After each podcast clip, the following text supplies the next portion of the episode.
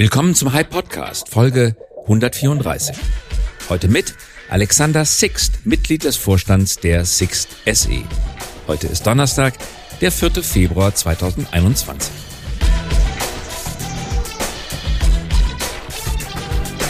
Unser Thema heute, wie Sixt in der Corona-Krise und beim Zusammenbruch des Reiseverkehrs aus einem Verlust einen Gewinn machte. Wie Miete, Sharing und Fahrservice miteinander verschmelzen, wie die vierte Six-Generation das Familiengeschäft mit Hilfe von Digitalisierung neu erfindet und wann autonome Flugtaxen in die Flotte kommen. Hallo Herr Sixt, guten Tag. Grüß Gott, Herr Käse. Wie geht es Six, dem Unternehmen, in der Covid-Krise? Wir alle wissen, es wird viel weniger geflogen, es wird viel weniger gefahren, es gibt Reisebeschränkungen, 15 Kilometer. Das muss und hat ja Auswirkungen auf das Autovermietgeschäft. Wie hat sich das bei Ihnen im vergangenen Jahr entwickelt? Also wir sind mit Sicherheit äh, äh kein Gewinner dieser Krise, sage ich immer. Ähm, äh, wir sind natürlich als Teil der Mobilitätsbranche sicherlich ähm, ganz, ganz äh, äh, betroffen gewesen von den staatlich verordneten Maßnahmen zur Eindämmung der Pandemie. Ähm, äh, das hat schon relativ zü angefangen. Wir sind ja wie so ein Frühindikator der Wirtschaft, äh, sage ich es immer. Also die Leute, das erste, was die Leute aufhören zu machen, ist eigentlich mit dem Auto fahren.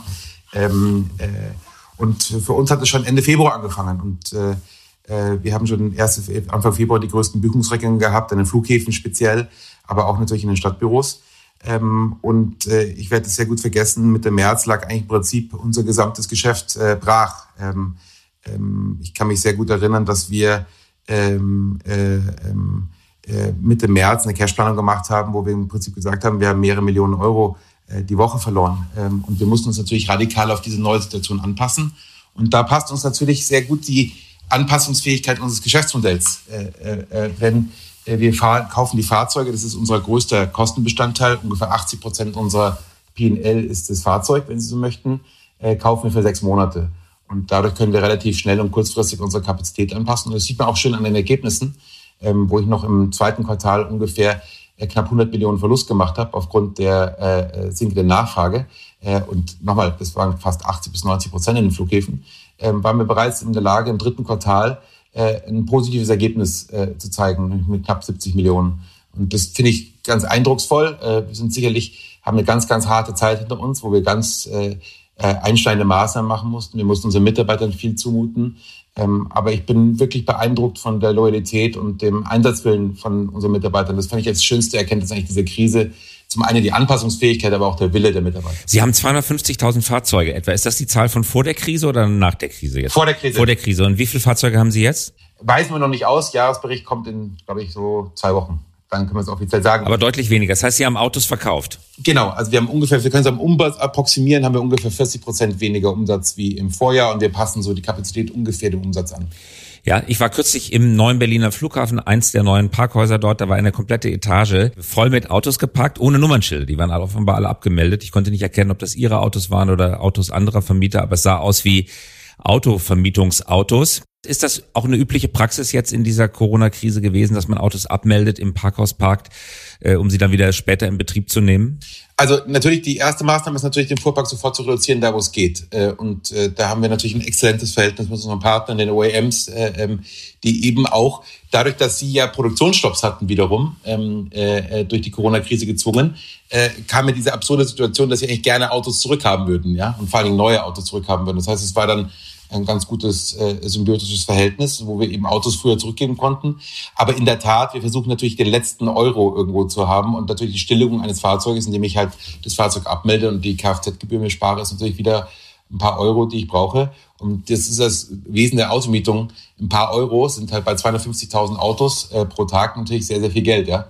Ähm, äh, das heißt, äh, das ist für uns ganz, ganz entscheidend. Ohne Frage. Sie sagten gerade, ein halbes Jahr ist die typische Haltezeit für ein Auto, richtig? Halbes Jahr. Richtig. Stimmt es eigentlich? Jeder, der Mietwagen mietet, denkt natürlich auch beim Mietwagenfahren immer das Geschäftsmodell des Mietwagenunternehmens nach. So geht es mir zumindestens. Ist es eigentlich richtig, dass Sie Autos billiger einkaufen können, als Sie sie hinterher verkaufen können nach einem halben Jahr? Ähm, das war das Geschäftsmodell in den 80er Jahren. Ähm, äh, damit da hatten wir tatsächlich eine Zuschreibung auf die Fahrzeuge. So berichtet zumindest mein Vater. Damit bin ich noch äh, im Strampelanzug im Christbaum gelaufen. Aber die, ähm, äh, die Realität ist jetzt, dass wir 90 Prozent der Fahrzeuge mit sogenannten Buyback-Vereinbarungen haben. Das heißt, ich habe einen garantierten Anschaffungspreis und einen garantierten Rückkaufpreis mit den Herstellern. Ich muss die Fahrzeuge zum Hersteller zurückgeben. Das heißt, ich verkaufe selbst gar keine Autos und wir müssen tatsächlich mit der Vermietung der Fahrzeuge unser Geld machen und eben nicht mit dem Verkauf der Fahrzeuge. Ah ja, interessant. Das hat sich also geändert. Wann hat sich das etwa geändert? Also Mitte der 80er Jahre. Also das ist schon lang verjährt. Ja. Und damals gab es ja auch die Diskussion, ist ein Fahrzeug eigentlich ein begehrenswerter Kaufgegenstand, nachdem es beim in der Mietwagenflotte war, ja oder nein? Es gibt, ich kenne viele Gegenargumente in beide Richtungen. Die einen sagen, ja, das ist ein eigentlich sehr gutes Fahrzeug, das man kaufen kann, weil es wirklich Scheckheft gepflegt ist, hätte man früher gesagt, ist gut gepflegt.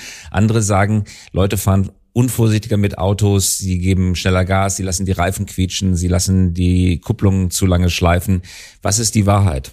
Die Wahrheit ist vor allen Dingen erstmal, dass der Mietwagen die äh, entscheidendste Kaufentscheidung für den Kunden ist. Jeder Mietwagenfahrer ist erstmal eine bezahlte Probefahrt. Über 40 Prozent der Kunden basieren ihre Kaufentscheidung auf dem Mietwagenerlebnis. Denn der Mietwagen ist ja was viel Besseres wie die Probefahrt beim Händler. Ich muss da nicht hinlaufen, habe da nicht so einen Typen neben mir sitzen, der mit mir ins Auto fährt. Ich habe das Auto ein ganzes Wochenende. Das ist zuallererst einmal ein, ganz, ganz entscheidender Grund.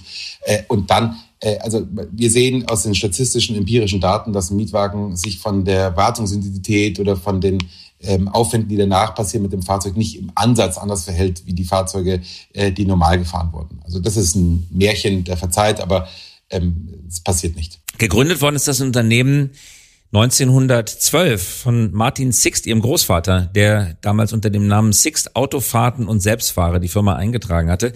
Sie sind die dritte Generation. Seitdem hat sich das Geschäftsmodell sehr stark geändert. Heute sind Sie ein Anbieter von integrierter Mobilität. Wer die App von Ihnen nutzt, und ich tue das, sage ich ganz offen, der Stelle bin ich befangen, obwohl wir geschäftlich nichts miteinander zu tun haben.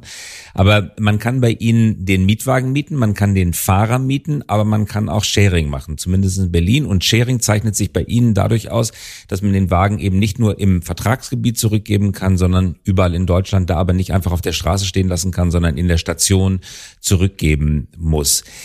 Was hat Sie persönlich zu der Entscheidung gebracht, dass Sie ein integrierter Mobilitätsdienstleister von der Kurzstrecke 800 Meter mit dem Roller bis hin zu Langstrecken werden sollten?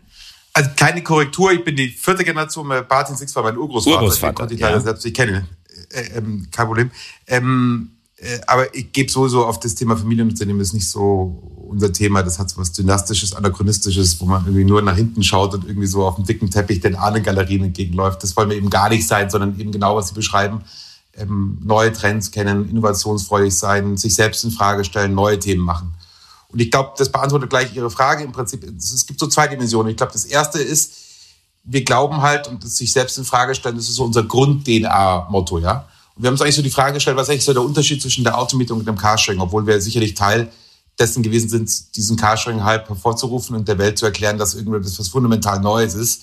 Aber am Ende des Tages ist es halt ziemlich genau das gleiche wie eine Automietung. Ich habe halt ein Auto, das vermiete ich auf Zeit und muss halt den Yield optimieren, wie wir es nennen, also quasi die Auslastung, die, äh, den, den Preis, den Europreis pro Minute eben des Fahrzeuges. Und ähm, das kam uns dann und sagen, was auf, es ist eigentlich gar nicht großes Unterschiedliches. Und wir haben eigentlich alles so, wenn man sich vorstellen würde, wie so ein Kühlschrank. Wir haben quasi die ganzen Zutaten eigentlich im Kühlschrank stehen. Also das IT-System, die Marke, die Kundenbasis und so. Und alles, was wir jetzt machen müssen, ist eigentlich besser quasi in einen großen Topf äh, zusammengießen und ein neues Gericht daraus machen, ja. Und das kam uns relativ schnell und dann haben wir im Prinzip eine neue Software entwickelt, die eben sowohl unsere alte Automietungssoftware ähm, äh, Stück für Stück ersetzt, aber eben auch unsere Sharing-Plattform betreibt. Das heißt, wir wollen halt, dass ein Auto sie jederzeit abholen können, ob sie es an der Station abholen können oder auf der Straße abholen können, ob sie es für eine Minute fahren können oder eben für den ungeliebten Besuch der Schwiegermutter in Paderborn einsetzen können. Das ist im Prinzip, das ist so die Vision, ähm, äh, weil wir eben eine Sache, und das kommt aus der Datengrundlage gefunden, dass quasi die Nähe zum Kunden halt absolut entscheidend ist. Also wir haben das bei Drive Now zum Beispiel gesehen, wo wir Teil des äh, Gründerteams waren, dass eben, wenn ein Auto 50 Meter von einem Kunden entfernt ist, die Buchungswahrscheinlichkeit sich drastisch erhöht und die Preiselastizität äh, äh, dramatisch äh, verbessert wird. Äh, wenn das Auto dramatisch weiter weg steht, ist die Buchungswahrscheinlichkeit dramatisch geringer. Und jetzt, wenn Sie sich das vorstellen, so der Drive Now hatte so in der Spitze, glaube ich, 5000 Autos, ja. Äh, das ist ungefähr die Hälfte der Fahrzeuge, die wir am Münchner Flughafen alleine in der Außenmietung stehen haben. Ja? Und ähm, das kam eben aus dem Grund heraus, dass wir sagen, pass auf, eigentlich sind wir doch ideal aufgestellt, dieses Sharing-Thema zu machen, eben nicht mit einer getrennten Marke, nicht mit der getrennten Flotte, sondern eben als ein Thema. Das ist quasi das eine. Wir wollen quasi alles, was das Thema Selbstfahren, das Auto betrifft, wollen wir selber machen können. Und zum anderen gibt es natürlich wunderbare, ganz, ganz tolle Geschäftsmodelle wie die Rollervermietung oder ähm, ähm, äh, das Ride-Hailing-Thema, ähm, wo wir sagen, das ist nicht unsere Kernkompetenz. Äh, da verstehen wir zu wenig von, das wollen wir nicht selber machen, aber wir wollen eben unseren Kunden eine integrierte Lösung bieten. Deswegen hatten wir eben so als erster den Ansatz, dass wir eben dritte Anbieter eben auf unsere Plattform ziehen und die eben nativ integrieren. Das heißt, sie buchen über die Sixt App mit einem Login, mit einem Payment Detail und können natürlich die Rolle vom Tier nehmen, aber auch in Miami mit dem Lift äh, vom Flughafen fahren. Ja. Und das war im Prinzip die revolutionäre Idee dahinter. Sie sagten gerade, Ride-Hailing, gutes Geschäftsmodell, aber auch Roller sind gutes Geschäftsmodell. Da gibt es ja viele unterschiedliche Meinungen. Ist Roller ein gutes Geschäftsmodell? Ist nicht Ihr Geschäftsmodell, aber halten Sie es für ein gutes Geschäftsmodell? Also wenn Sie jetzt momentan die Preisstruktur sich anschauen, da kostet halt ein Roller irgendwie 20 Cent die Minute oder sowas äh, in der Größenordnung, ja. Äh, wenn Sie mal 20 Cent die Minute auf äh, 60 Minuten mal 24 Stunden rechnen, da kommen Sie auf jeden Fall weit über den Tagespreis eines Mietwagens hinaus. Aber das Gerät ist viel billiger. So ein Roller kostet was, 5.000, 6.000 Euro und das Auto ist viel teurer. Das sage ich ja. Das sage ich ja. Das heißt, äh, Sie haben wahrscheinlich einen höheren Preis pro Tag für den Roller bei niedrigen Kosten, äh, äh, wo eine Automietung haben Sie einen deutlich geringeren Preis pro Tag bei wesentlich höheren Kosten. Also ich finde ein Rollerthema ganz spannend. Und ich glaube, unsere Freunde von Tier, die beweisen das ja, dass sie durchaus profitabel wirtschaften können. Ja? Ähm, so wie ich das aus der Presse gelesen habe. Ja? Also ich finde es ein tolles Geschäftsmodell. Ja, beim Carsharing steigt man aber nicht in ein sauberes Auto ein. Das steht zwar um die Ecke, aber es ist nicht sauber, es ist nicht kontrolliert. Es kann sein, dass es einen Unfallschaden hat, den der Vorfahrer nicht gemeldet hat. Also ein ganz anderes Produkterlebnis auch. Man könnte ja argumentieren, dass das zur Marke Six nicht passt. Ich sage das gar nicht als mein Argument, aber man könnte argumentieren, es passt nicht zur Marke Six, weil ich das Auto eben nicht sauber und kontrolliert und so weiter bekomme, ein gewisses Risiko eingehe. Darüber werden Sie sicherlich nachgedacht haben. Wie gehen Sie mit diesem Markenführungsthema um? Ah, das ist äh, absolut valide. Ähm, ich glaube, das ist so ein Grundthema. Für, wir wollen natürlich für Premium stehen. Das steht vollkommen klar. Premium, aber für einen günstigen Preis. Also über uns 60 Prozent unserer Flotte sind eben Premium-Fahrzeuge, also BMW, Mercedes, ähm, Audi. Ähm, und äh, dieses Premium-Versprechen wollen wir auch weiterhalten. Vollkommen verstanden. Im Sharing, ich glaube, es geht sehr stark über die Kommunikation in Richtung Kunden. Wie transparent macht man das zum Kunden? Und wenn Sie die UX, UI von einem Sharing sich eben anschauen, versuchen wir den Kunden maximal darauf hinzuweisen, dass es eben nicht das gleiche Produkterlebnis ist, als wenn sie jetzt ein fertig gereinigtes Auto haben. Äh, momentan sehen wir, wir messen die Kundenzufriedenheit ähm, nach jeder Miete. Natürlich relativ äh, versuchen wir das ähm, über die Datenmodelle richtig abzugreifen. Wir sehen momentan ehrlich gesagt eine höhere Kundenzufriedenheit im Sharing-Bereich, als wir in der klassischen Automietung das momentan sehen. Ja? Und das liegt woran wahrscheinlich?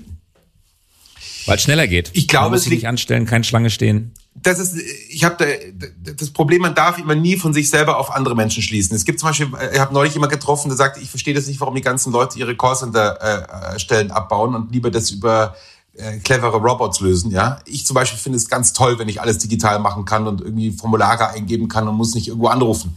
Aber genauso finden Leute halt ein analoges Erlebnis ganz, ganz toll. Und das darf man nicht vergessen. Zum Beispiel, ich gebe Ihnen das Beispiel, wenn Sie jetzt mit Ihrer Familie nach Mallorca fliegen und Sie mieten das erste Mal einen Leihwagen, dann haben sie wahrscheinlich äh, ein größeres gesteigertes Interesse, dass ihnen vielleicht einer das Auto zeigt und sagt, was die Features sind von dem Auto, was müssen sie machen und so. Und ich glaube, man darf eben nicht die Allgemeinern machen. Es gibt ganz viele Heavy-User, Sie wahrscheinlich zu zählen oder ich zu zählen, die eben das Produkterfahrung mit dem Sharing eben sehr, sehr gut kennen. Und dann gibt es halt Leute, die halt gerne mit, äh, mit dem Service Agent sprechen, ja. Und ich glaube, beide Modelle muss man anbieten. Das glaube ich ist nicht so weder die eine noch die andere Richtung. Warum sind Sie bei DriveNow ausgestiegen? Aus erster Grund, was ich vorhin gesagt habe, dass wir eben der Meinung sind, dass äh, wir eigentlich alle Zutaten haben, das eigentlich größer, also auf einer skalierteren Plattform selber zu betreiben. Punkt eins. Dann wollte ähm, BMW das mit Daimler machen und dann fand ich den Preis auch ganz attraktiv. Den Sie bekommen haben, weil Sie Mitgründer waren und das Geld haben Sie benutzt und dann in die eigene Plattform hineingesteckt. Mich erinnert es ein Stück weit an Ihre damalige, die Älteren unter uns werden sich noch vage erinnern, Ihre damalige Zusammenarbeit mit Budget. Six war ja damals sozusagen der Deutschland- oder Dachpartner von Budget.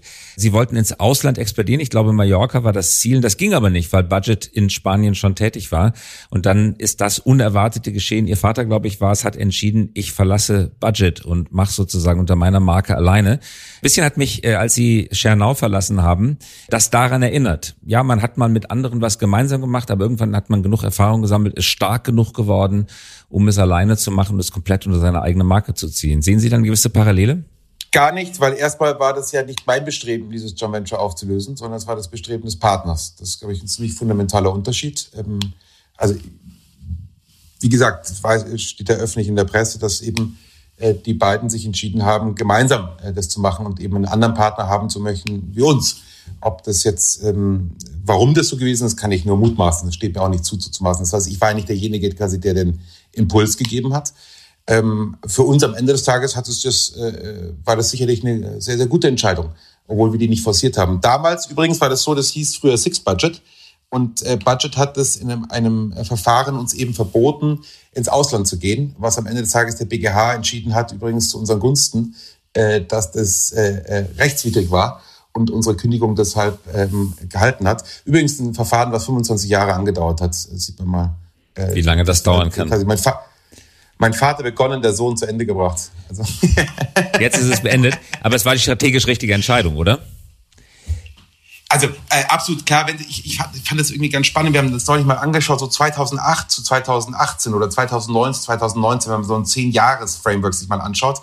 Also 2009 zwischen 2009 und 2019 haben wir den Umsatz verdoppelt und das Ergebnis knapp vervierzehnfacht. Und das liegt sehr stark eben an den zwei Themen der Internationalisierung. Damit hatten wir einen Auslandsanteil von knapp 20 Prozent. Jetzt ist der Auslandsanteil bei knapp 70 Prozent ähm, äh, und steigend. Äh, von der, vor allen natürlich die USA-Expansion und natürlich die Digitalisierung. Das sind die zwei ganz großen Stellhebel gewesen, wie wir eben sowohl Topline-Growth, aber auch ein überproportionales Ergebniswachstum hinbekommen haben. Ähm, und ich glaube, das ist maßgeblich durch die Internationalisierungsstrategie von meinem Vater gewesen. Äh, das war der, der wesentliche Accelerator. Wir mussten wachsen und wir glauben auch an Wachstum. Das ist unser Kerntreiber unseres äh, wirtschaftlichen Handelns. Trotzdem war es damals eine sehr mutige Entscheidung. Ich kann mich noch an die Presseberichterstattung, an die Kommentare damals erinnern. Die hatten so in etwa die Überschrift salopp ausgedrückt, der Schwanz wedelt mit dem Hund, weil Budget war die große internationale Marke. Six war in Deutschland, im deutschsprachigen Raum sehr bekannt und plötzlich die internationale Ambition. Damals konnte man ex ante nicht wissen, wie gut das ausgehen würde. War mutig, oder? Ich glaube, das ist immer so. Äh, wir glauben halt sehr stark an Wachstum. Also wir müssen mutige Entscheidungen treffen. Ich glaube, das ist das Wesen des Unternehmertums. Ähm, äh, Im Nachhinein weiß es immer jeder besser, vollkommen verstanden. Und es hätte auch schiefgehen können, 100% verstanden. Auch genauso hätte unser Share-Experiment, äh, unser Drive-Now-Experiment hätte schiefgehen können. Da gab es ja auch Tausende von Leuten, die gesagt haben, ihr seid wahnsinnig, das funktioniert ja nie im Leben. Und äh, ich glaube, Unternehmertum ist ja ständig Entscheidungen treffen und ständig mutige Entscheidungen zu treffen. Ich glaube, das ist das Wesen des Unternehmertums, eben nicht beseelt zu sein von einer Fehlerkultur. Und diese Kultur versuchen wir auch im eigenen Unternehmen natürlich bei den Mitarbeitern zu etablieren, dass es eben ähm, äh, lieber mal einen Fehler machen, als vor um Erlaubnis fragen. Ich glaube, das ist so ein ganz, ganz wesentlicher Bestandteil unserer Kultur. Äh, und äh, äh vollkommen richtig. Mein Vater hat da die absolut richtige Entscheidung getroffen, weil es ist ja auch mathematisch einfach logisch, die Kosten steigen immer wieder. Das heißt, ich muss am Ende des Tages ja immer weiter wachsen, sonst überholt mich das Rad der Geschichte. Und bei Budget war es halt dann auch so, die sind ja dann fünf Jahre später äh, in die Insolvenz gegangen, ja. Können Sie den, Sie sagten vierte Generation, den vier Generationen Ihrer Familie strategische Attribute geben? Also Sie sagten gerade, Ihr Vater hat sehr stark die Internationalisierung vorangetrieben. Was war es beim Großvater, beim Urgroßvater? Klar, das war der Gründer, der hat das Unternehmen äh, auf Kiel gelegt. Was ist es bei Ihnen? Ach, ich glaube, äh, äh, sich selbst zu bewerten ist was ganz Schlechtes und ich bin noch ein bisschen zu jung dafür, irgendwie ein autobiografisches... Jahrgang 1979, äh, für alle, die zu hören, richtig? Ich, ja. dass ich irgendwie so einen autobiografischen Meilenstein einziehe. Ich glaube, abgerechnet wird zum Schluss. Ich glaub, Aber was empfinden Sie als die große Herausforderung? Digital? Die, nee, ich glaube, die aller, allergrößte Herausforderung ist für uns, dass wir ähm, trotz des Erfolges, den wir bis 2019 hatten und ähm, äh, diese Kultur im Unternehmen weiter beizubehalten, äh, die Demut zu zeigen, die Bescheidenheit zu zeigen, eben, dass diese kleinen Dinge, wie Sie eben sagen, äh, die Kfz-Schilder abzumontieren, um eben diese 3,50 Euro irgendwie zu sparen, die, dass diese kleinen Teile eben das Wesentliche sind. Natürlich kann man über AI reden, über Big Data, über was ich was alles, kann man wunderbar riesige Strategien machen. Am Ende des Tages ist es das kleine Handwerkszeug, der Service am Kunden. Ich glaube, diese Kultur uns zu verankern, das ist das aller, allergrößte äh, Problemstellung, eben nicht, dass wir so zum konzerniger äh, Buzzword-Haufen werden. Ich glaube, das ist so die größte Herausforderung und da muss man ganz, ganz gehörig auffassen, auch bei sich selbst zuerst natürlich. Konzerniger Buzzword-Haufen, ein, ein schöner Ausdruck.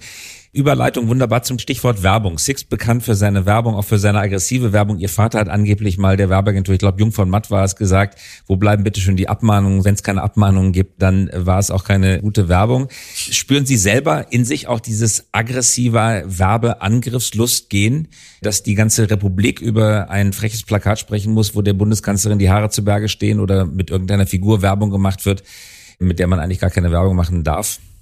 Ich glaube, das ist der zweite ganz große ähm, äh, Meilenstein von meinem Vater, wenn Sie so möchten, ist äh, Sixt als Marke zu positionieren. Und wir sind ja wohlgemerkt ja keine Commodity. Also wir sind jetzt nicht irgendwie so millig oder äh, irgendein äh, Gebrauchsgut des alltäglichen Lebens, sondern der Kunde äh, nutzt ja Mietwagen irgendwie so ein oder zweimal im Jahr oder so Maximalfall. Ja. Ähm, und dass jetzt 98 Prozent der Deutschen die Six kennen, das ist zweifelsohne der Verdienst von Jeremy und meinem Vater, die eben frech waren. Und eben, wie gesagt, das ist, zieht sich eben durch. Die Unternehmensgeschichte ist so ein bisschen lieber mal später mal Verzeihung bitten als vor um Erlaubnis. Das ist so die Grundphilosophie. Und äh, ich glaube, uns verzeiht man auch solche Dinge mehr. Also ich glaube, dass viele Unternehmen so eine Werbung wie wir nicht machen könnten, äh, weil denen würde es man nicht verzeihen. Uns hingegen äh, traut man so ein gewisses Augenzwinkern zu. Und ganz oft haben wir natürlich auch den Zeitgeist getroffen, ähm, äh, der, glaube ich, auch die Seele der Deutschen äh, wiedergefunden hat. Und da geht ganz viel Credit natürlich an Jeremy, mein Vater, ganz klar. Jetzt müssen Sie auch bei der Werbung eine neue Generation ansprechen, aber auch eine neue Generation von Werbern finden, die das genauso umsetzen können. Wie gehen Sie persönlich mit dem Thema um?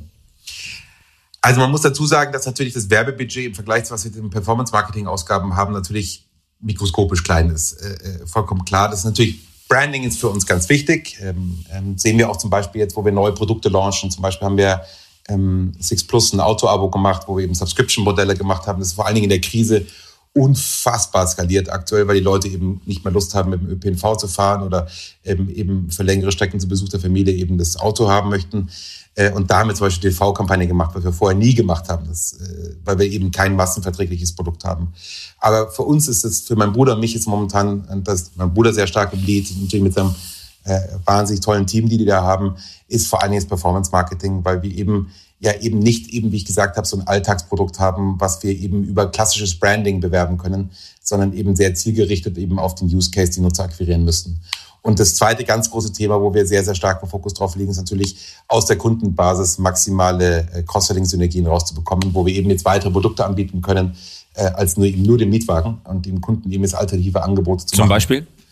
Äh, ziemlich simpel. Also natürlich, früher konnten wir nur den Mietwagen unseren Kunden anbieten können. Äh, den hat er vielleicht ein oder zweimal im Jahr benutzt. Jetzt haben wir ein Sharing, das kann er so drei, viermal die Woche benutzen. Dann kann ich ihm Ride anbieten, dann kann ich ihm Six Plus anbieten.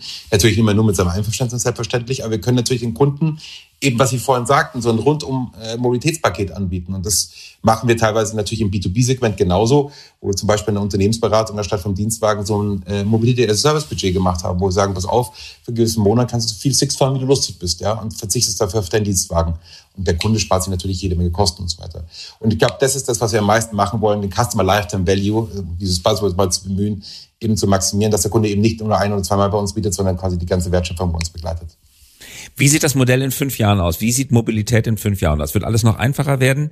Die letzten Grenzen zwischen den unterschiedlichen Modellen werden abgebaut. Sie, Sie hatten gerade Six Plus schon angesprochen. Ich habe ein Auto zur Verfügung. Ich kann das Auto auch durchtauschen. Ich zahle eine bestimmte Monatsgebühr und dann habe ich immer einen sozusagen Wagen, sogar an unterschiedlichen Standorten, kann den in Hamburg abgeben und in München sozusagen weiterfahren und den Flug dazwischen äh, machen. Was sind die letzten Grenzen zwischen den unterschiedlichen Miet- und Nutzungsmodellen, die Sie abschaffen können? Wie kann es noch einfacher werden?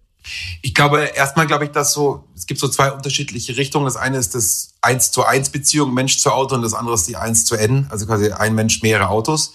Ich glaube, in den Großstädten wird das Thema 1 zu N sicherlich noch größer werden, aber das ist auch eine Skalierungsfrage dann am Ende des Tages. Ich glaube nicht, dass am Ende des Tages ganz Berlin auf das eigene Fahrzeug verzichten wird, obwohl quasi auch die Autos vollgepackt sind. Aber ich glaube, wir werden sicherlich noch mehr Fahrzeuge in den Sharing-Bereich einsetzen, wie wir es ja auch, by the way, während der Corona-Krise gemacht haben. Wir waren ja der einzige Anbieter, der eben konstant seine Fahrzeuganzahl erhöht hat in der Krise, weil wir eben gesehen haben, dass die Leute eben ähm, äh, Sharing-Modelle nutzen möchten.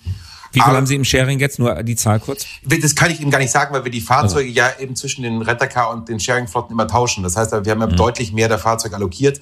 In Berlin hatten wir zum Beispiel streckenweise weit über zweieinhalbtausend, dreitausend Fahrzeuge im Sharing-Bereich laufen, ja. Ähm, aber das ist, wie gesagt, eine punktuelle Aufnahme. Eben, äh, das ist sicherlich kein Dauerbetrieb. Und die zweite äh, Dimension ist sicherlich, dass die Auto-Abo-Modelle, das heißt die Flexibilisierung des eigenen Autobesitzes, ich glaube, das ist ein Riesenthema, was deutlich stärker wird, weil die Kunden eben nicht Lust haben, entweder den gesamten CapEx zum Kauf eines Fahrzeuges eben zu haben ähm, oder sich ein Finanzierungsangebot für drei Jahre um die äh, Füße zu legen, sondern eben flexibel ein Auto haben möchten, dann, wenn sie es eben haben möchten. Ich glaube, das wird ein Riesenthema sein. Und ich glaube, da ist eine Automietung halt ideal positioniert, weil sie eben wiederum die Maximierung dieser Auslastungen hinbekommt. Das ist ja genau der das gleiche Prinzip, immer, immer das gleiche. Beim Sharing ist es so, dass die Auslastung vielleicht am Wochenende sehr stark ist, wo die Kunden eben zum Einkaufen fahren, in die Stadt fahren und so weiter. Also vor Corona natürlich, aber eben unter der Woche sehr schwach war. Hingegen der Automietung war unter der Woche sehr stark, am Wochenende sehr schwach, ja. Ähm, und im Abo-Modell ist genau das Gleiche, dass sie eben, wenn sie eine Flexibilisierung des Automodells haben, müssen sie das Auto ja irgendwann zurückgeben, ja. Und sagen wir mal, das Auto kostet 500 Euro im Monat, sie machen 10% Marge, da verdienen sie vielleicht 50 Euro pro Monat an dem Fahrzeug, ja. Aber wenn Sie das Fahrzeug 20 Euro im Monat, 20 Euro äh, äh, pro Tag kostet ungefähr äh, als Automieter, vielleicht schätzungsweise, dann wenn Sie schon drei Tage das Auto nicht vermieten, sind Sie schon in den Miesen. Äh, und ich glaube, das ist das ganz große entscheidende Thema. Sie müssen eben verschiedene äh, Demand-Kanäle haben, um dieses Fahrzeug optimal einzusetzen. Und ich glaube, das ist das, was wir im Hintergrund sehr stark machen, was eben nicht so sehr das Kundenoffering äh, betrifft, sondern sehr stark, wie mache ich quasi die Asset Utilization besser und das ist, glaube ich, die größte Herausforderung, vor der wir stehen. Das treibt am Ende des Tages das Modell. Was passiert, wenn Flugtaxen kommen? Volocopter, Lilium.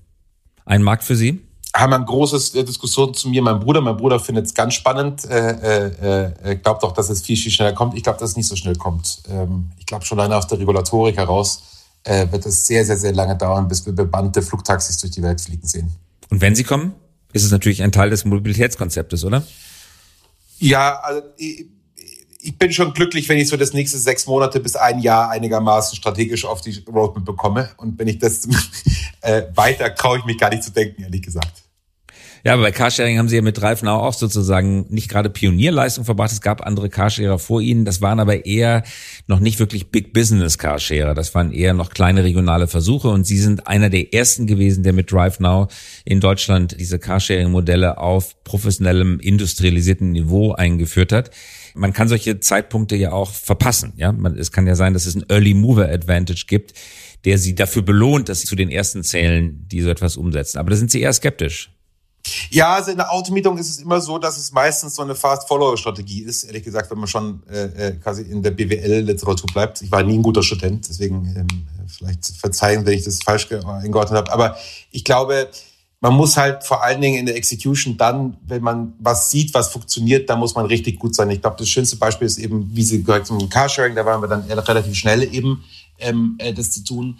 Ähm, aber auch beim Subscription-Thema gab es natürlich kleinere Modelle, die so Pionierarbeit geleistet haben und wir versuchen dann eben relativ zügig dann die Größenskalierung, die wir eben haben, auszunutzen, um eben attraktiveres Modell hinzusetzen.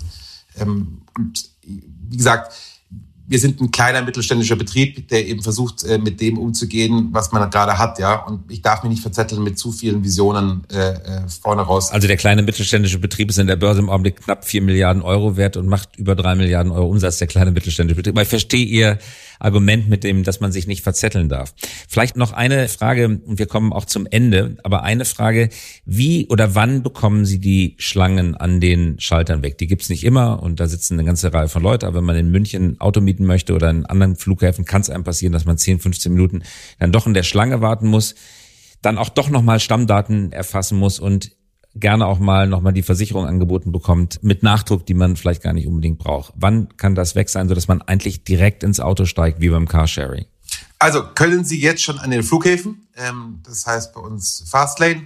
Ich finde es vom, wie der Buzzword ehrlich gesagt ist, widerspreche mich selber ein bisschen, also ich finde es von der UX, wie wir es umgesetzt haben momentan, äh, noch nicht gut genug. Ähm, äh, es nervt mich selber. Hab, äh, beschäftige mich jetzt lustigerweise gleich im Anschluss mit dem Thema, dass wir eben die digitale Automietung deutlich, deutlich besser machen müssen, die Screenflows besser machen, den Kunden besser in der Kommunikation ansprechen müssen, dass er neben nicht mehr zum Schalter ist. Und das ist, ärgert mich jetzt ehrlich gesagt, dass so ein Heavy-User wie Sie, so nehme ich es zumindest mal an, eben äh, noch nicht ausreichend aufmerksam gemacht wurde, dass er eben direkt ins Parkhaus laufen kann und das Fahrzeug mit dem Handy öffnen kann. Ähm, und das haben wir einfach schlecht umgesetzt. Äh, und genau das meine ich. Habe ich wirklich ehrlich gesagt noch nicht mitbekommen. Sehen Sie, und das ist einfach, das meine ich mit den Details. Wissen Sie, wenn Sie jetzt, Sie benutzen die App, nehme ich an, ähm, ohne es jetzt nachgeschaut ja. zu haben, und dass wir es nicht geschafft haben, über die Kundenansprache Sie in diesen Funnel reinzubekommen, dass Sie eben am Schalter direkt vorbeilaufen können, ärgert mich maßlos. Und das sind die kleinen Details, äh, äh, die wahrscheinlich irgendwo falsch gelaufen sind. Und das, genau diese Besessenheit, diese Details zu ändern, das ist, glaube ich, der, die Krux des Automietens, was es so unglaublich spannend macht, aber so unglaublich schwer auch. Vielen Dank. Allerletzte Frage. Wie arbeiten Sie innerhalb der Familie zusammen? Über Ihren Bruder haben wir gesprochen. Was ist mit Ihrem Vater? Spielt das Thema Autovermietung, Firma bei Ihnen zu Hause beim Sonntagsmittagstisch oder spielte in der Vergangenheit eine Rolle? Wird das diskutiert? Wird Firmenstrategie wie bei vielen anderen Familienunternehmen am Sonntagstisch besprochen und oft auch entschieden zur Frustration des Managements? Oder ist es ein Sanktum zu Hause und da wird über alles gesprochen, aber nicht über die Firma. Also es wird über die Firma gesprochen und ein bisschen was über was anderes. Also die Firma ist unser Leben. Das ist äh, äh der absolute Lebensinhalt. Äh, äh, es gibt fast keine anderen Themen, über die wir sprechen, als die Firma, aber nicht so nach dem Motto, dass wir jetzt beim Käffchen irgendwelche Personalentscheidungen treffen oder so, sondern es geht sehr stark darum, inhaltliche Themen zu lösen. Ähm, äh, das ist, glaube ich, das, ich glaube, das zeichnet uns alle drei irgendwie sehr stark aus ist, dass wir halt besessen sind von den kleinen Details und den inhaltlichen Themen. Und äh, äh, mein Vater kennt halt noch, also der hat Teile des Codes im Abrechnungssystem immer noch selber geschrieben und den gibt's auch immer noch äh, äh teilweise, den halten wir als Artefakt da. Ich glaube, äh, äh zu seinem 75. Geburtstag kriegt er das von einem Entwickler geschenkt, äh, quasi äh, äh, so ein ganze Fibel über das, was er mal programmiert hat. Und ich glaube, diese Besessenheit zum Detail, das macht unglaublich viel Spaß und äh, er ist natürlich mit habe, was ist das, 40 Jahre Erfahrung im Automieten. Ich glaube, äh, der hat, glaube ich, mehr Automietungserfahrung wie alle Vorstände aller anderen Automieter zusammen. Ähm, und das ist natürlich ein unfassbarer Fundus und Schatz an, an Wissen und Know-how. Und ähm, das macht unglaublich Spaß zu diskutieren. Und er ist in jedem Thema drin und äh, diskutiert in allen Themen mit. Also das ist äh, äh, ganz normal. Das klingt nach einem guten, einer guten Vater-Sohn-Beziehung. Ganz herzlichen Dank, Herr Six, fürs Mitmachen. Herr Käse, haben Sie vielen Dank, dass Sie Zeit geschenkt haben. Das war der High Podcast. Dieser Podcast erscheint jeden Donnerstagabend um 18 Uhr. Damit Sie keine Folge verpassen, abonnieren Sie uns gerne jetzt oder hinterlassen Sie ein Like, wenn es Ihnen gefallen hat. Eine Produktion der Axel Springer High GmbH, einer führenden Beratung für Strategie und Umsetzung neuer Geschäftsmodelle. We support leaders in turning their organizations into 21st century winners. Über Post freuen wir uns unter christoph.käse at high.co.